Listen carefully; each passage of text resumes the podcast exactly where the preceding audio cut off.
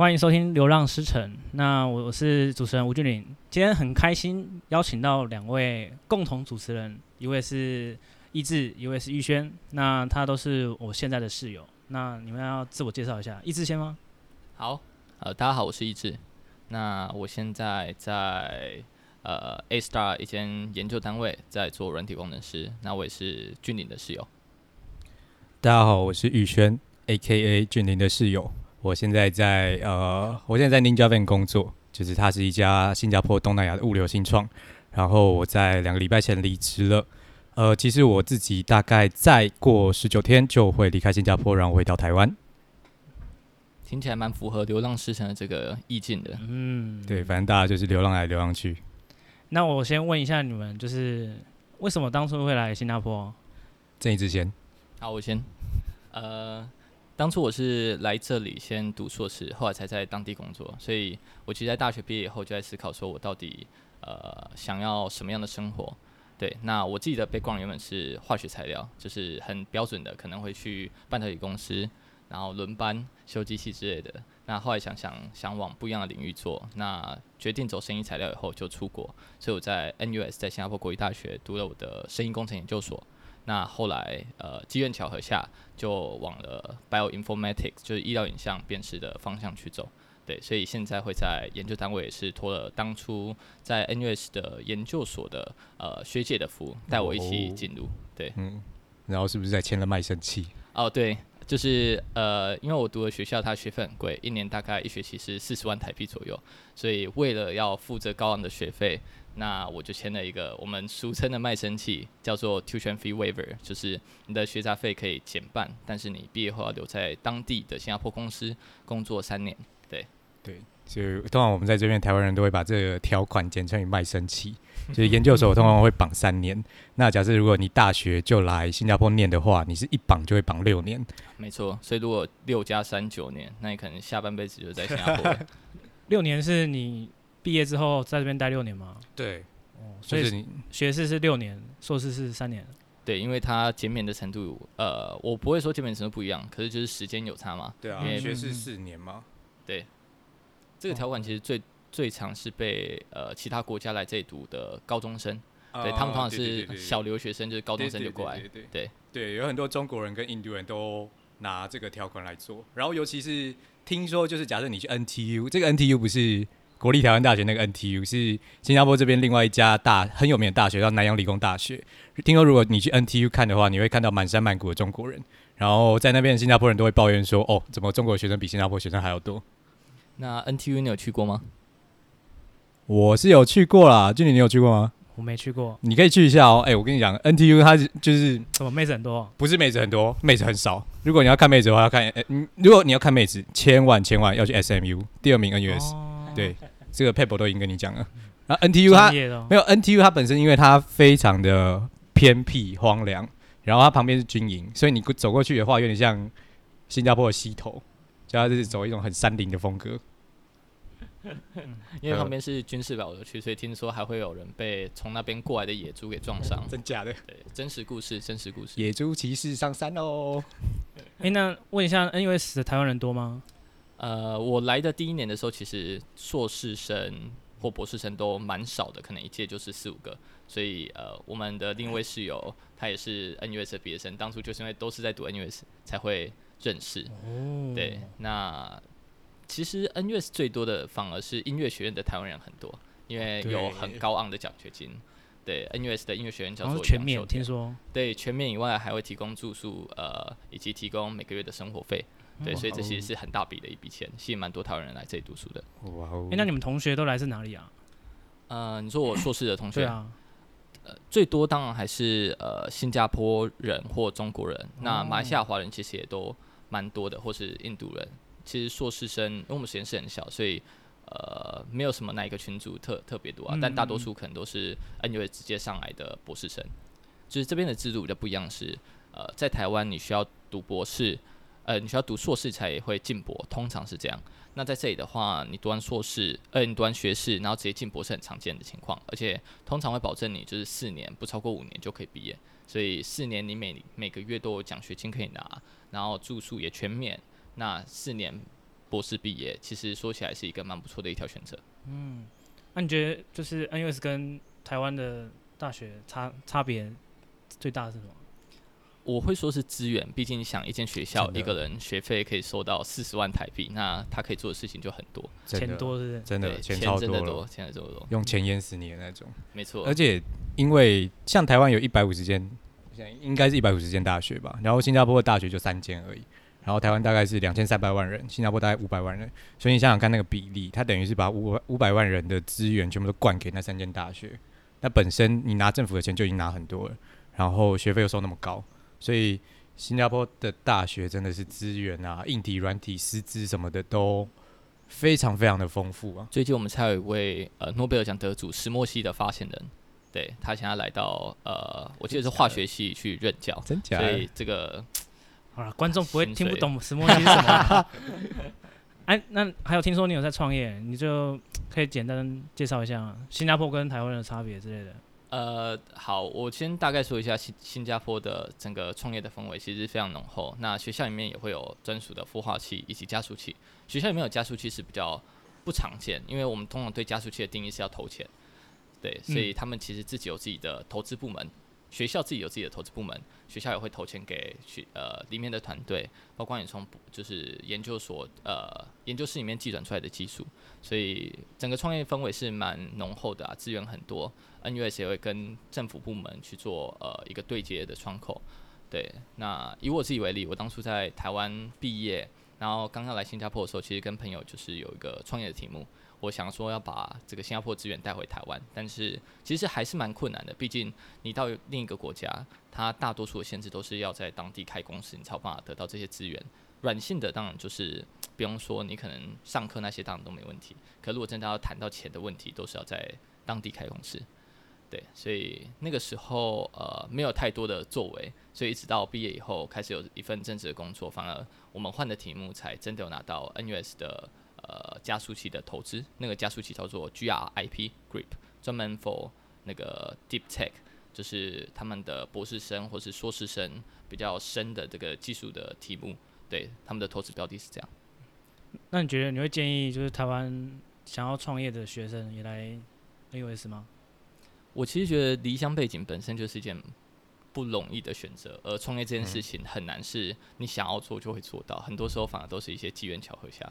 所以我的建议是，如果你出国本来就会有不一样的生活，那你在台湾也会有不一样的生活。所以衡量的标准可能就要看说，呃，你想追求的是什么？如果你想看的是这一整个世界，你到底能力会到哪一个程度的话，那我很建议可以来新加坡看，它是一个有国际呃视野的一个国家。哎呦，对，不愧是创业家。很会讲话，一起来流量十成这样。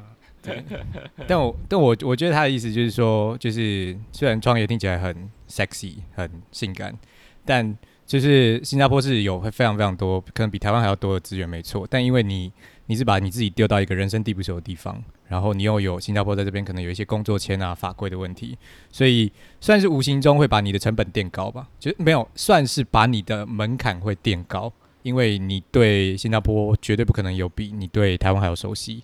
没错，对，就是创业其实最重要一个就是你跟其他人的 connection。这个其他人可能包括各个产业，可能你从开公司会跟呃一些跟法律相关的和会计师相关的，那到你进入到这个产业，在寻找呃合作的伙伴，可能会到医疗器材，因为我自己是做医疗器材或是药厂，那这个东西都不是一触可及，不会说你从这一天创业，然后你下个礼拜就找到对的人。所以我会说创业其实跟谈恋爱很像，你一开始对要放长线，很会谈恋爱又很会创业哦，这我就不敢说了。偷 Q 哦，对，所以呃，有时候你其实创业它是一个前面很长时间的呃累积，不论是资本或是你人脉，然后到有一天才有办法开花结果。所以我会说，如果你要出国的话，呃，可以在新加坡找到一个不错的原因，但是是不是适合每个人，老实讲都很难说。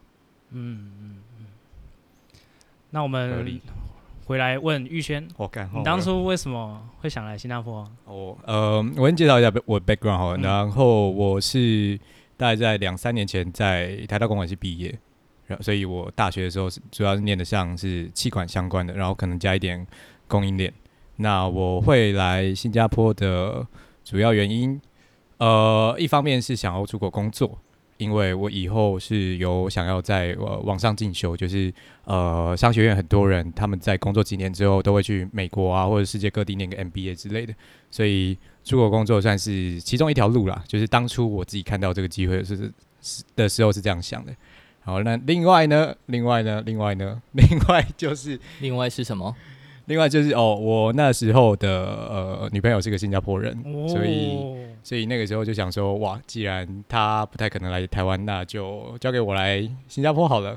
哇所以我就天涯，所以我就努力的找一个新加坡工作。然后怎么认识的？靠北，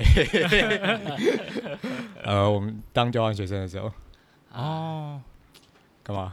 真是艳遇啊，很浪漫哦。对啊，好，我们要 get 球吗？嗯、来来，就是你们，那你后来就是来新加坡是找到什么工作？哦，我我当初的时候，因为其实呃，对一个商学院的毕业生来讲，可以出国工作的机会不多，所以当初是还蛮幸运，就是说有一个新加坡这边的德国铁路的物流公司叫做呃 DB Schenker，他们跑到台湾来找储备干部。然后我刚好看到这个缺，那那也是在呃整个求职季我看到唯一一个可以来到新加坡工作 full time 工作的缺，所以我就有应征，然后后来有上。那他们主要是在做海运、空运，还有新加坡这边仓储的物流业。那因为新加坡算是一整个呃不论是呃空海运、陆运这种运输啊，或者是物流的集散地，就是有很多呃跨国的。贩卖实体东西的公司都会把他们亚太总部放在新加坡，所以相对来说，这边的产业算是还蛮蓬勃跟成熟的。听说非工非工程师在新加坡很难找工作，是吗？呃，其实我觉得还算是有两个面向可以看吧。第一个面向就是说，新加坡本身它的限制，也就是说，因为新加坡它就只有三间大学，它每年出产的工程师就是那几百个。那但是新加坡有那么多的亚洲的大公司，或者是全世界的大公司，所以一定是呃需求大于供给，所以这这方面就造就说，哦，很多公司非常非常需要来自海外的工程师。那因为新加坡本身也有签证的限制，那这个签证的限制呢，会让公司倾向说，那我宁愿把这些签证的限制去呃留给工程师。但是其实我觉得对商学院的学生来讲，只只要你自己是有你自己产业的 know how。或者你自己的能力准备好的话，其实我觉得在新加坡这边不会说到没有机会，是有很多我觉得还蛮有趣的缺可以让你探索的。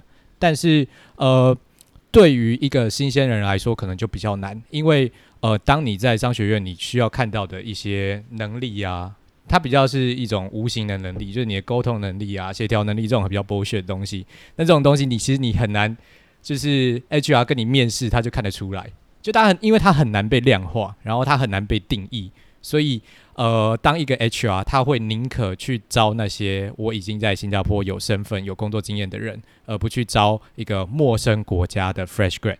对，我自己觉得大概是这样。嗯嗯嗯。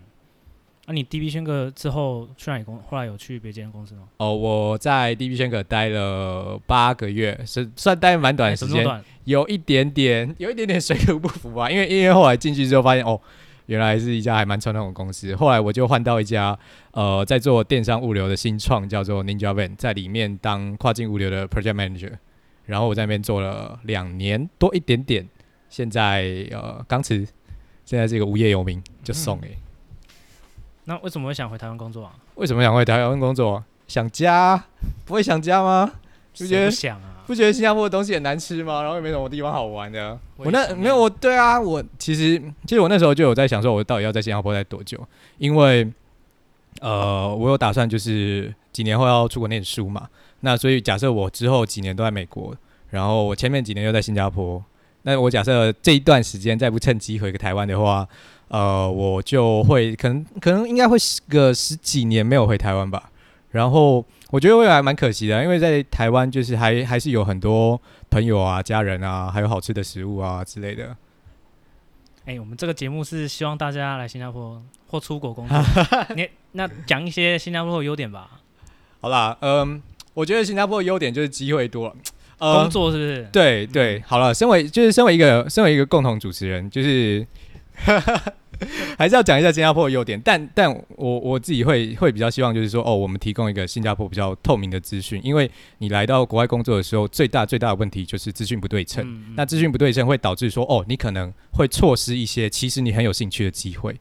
嗯，那这些或者是你不知道要怎么样去准备，你不知道要怎么样去拿到你想要的机会，那这些就是我，因为我们想要降低这个成本，所以我们才会在做开始做这个 podcast。那我觉得新加坡的优势主要就是因为它是一个亚太的总部，那它相对又是比较呃政治中立，所以呃我会有很多的大公司他们会把呃 Greater China 的总部放在中国，但是他把 Rest of Asia 他把它放在新加坡。对，那所以呃，无形之中，它会创造出很多很多产业的亚太总部的那种很呃，算是会做蛮有趣 project 的缺吧。那同样的，就是 headcount 也会比较高，然后呃，pay 也会比较高，那机会也会比较多。然后尤其因为新加坡又是一个使用英文的国家，然后又可以讲中文，所以相对来讲，它比较没有那种语言的 barrier。所以呃，它算是我觉得算是假设你想要出国工作的话，一个很好很好开始的地点。因为它的入门门槛相对其他国家比较低，比起美国那些是吧？对，我觉得比起美国，因为因为你来这边，大家会看不出来你是台湾人还是新加坡人嘛。嗯、可是你去美国，大家一看就说哦，干你 Asian，嗯嗯对，所以无形之中，啊、对，不也不是歧视，但无形之中就是哦，你不是我们同一国。但在新加坡，你会有比较高的机会去。呃，冲破那个在欧美可能有的天花板啊，我是这么觉得。我同意玉轩讲的，因为当初我在呃选校的时候，其实就有申请到德国学校和新加坡。那我那时候在思考说，如果需要再花多一点的精力去再多学一种语言，而且要把它学到精通，毕竟在德国当地找工作，德文还是非常重要的一个指标，甚至有时候比你的专业技能还要重要。对，那对我来说，我觉得那个门槛就太高，所以最后还是选择 OK，那我就在。呃，新加坡读书离台湾也近一点，亚洲区搞不好以后还是更有机会回台湾。对，所以我完全同意玉轩在讲的。嗯嗯嗯，OK OK。那玉轩，你是之后回台湾工作之后，还会有机会回来吗？还是要想去别的地方？呃，因为我回台湾工作之后，我的公司其实也是新加坡商，就是还还蛮。还蛮巧，哎、欸，看这个可以讲吗？呃，不行，因为我还没上工，所以好了好了，好像可以讲。就是我回台湾之后是要去虾皮台湾，然后因为虾皮虾皮本身的母公司也在新加坡嘛，所以呃是还蛮有机会回新加坡的。所以我还在想，因为我可能到到离呃，对我可能还是会考虑一下。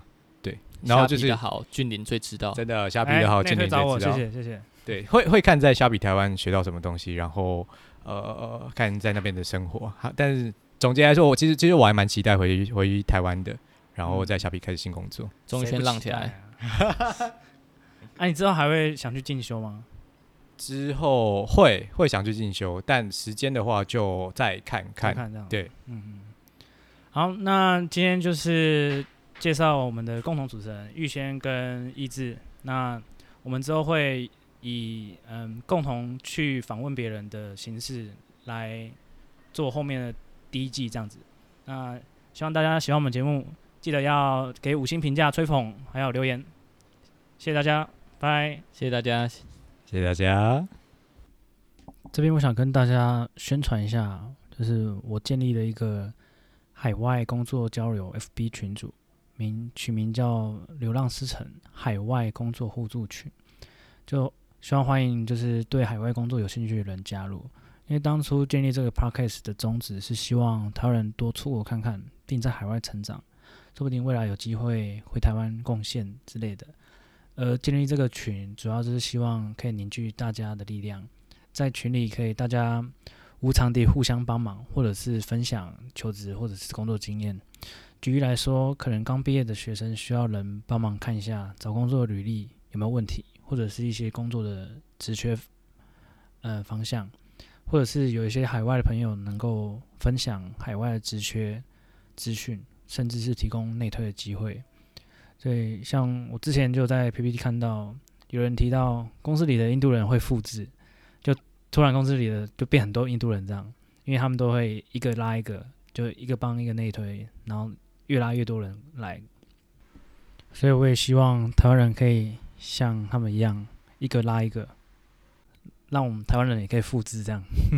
所以我建立这个群，就希望可以帮助想出国工作的台湾人，如果他们没有方向，那他可以加入我们这个群，获得一些经验。最后想跟大家说，人生只有一次，如果想出国闯闯，不如现在马上就行动。加入群组，大家互相讨论帮忙。那我会把链接放在节目说明栏，你可以直接点链接去加入群组，或者是搜寻“流浪师城海外工作互助群”。谢谢大家，拜。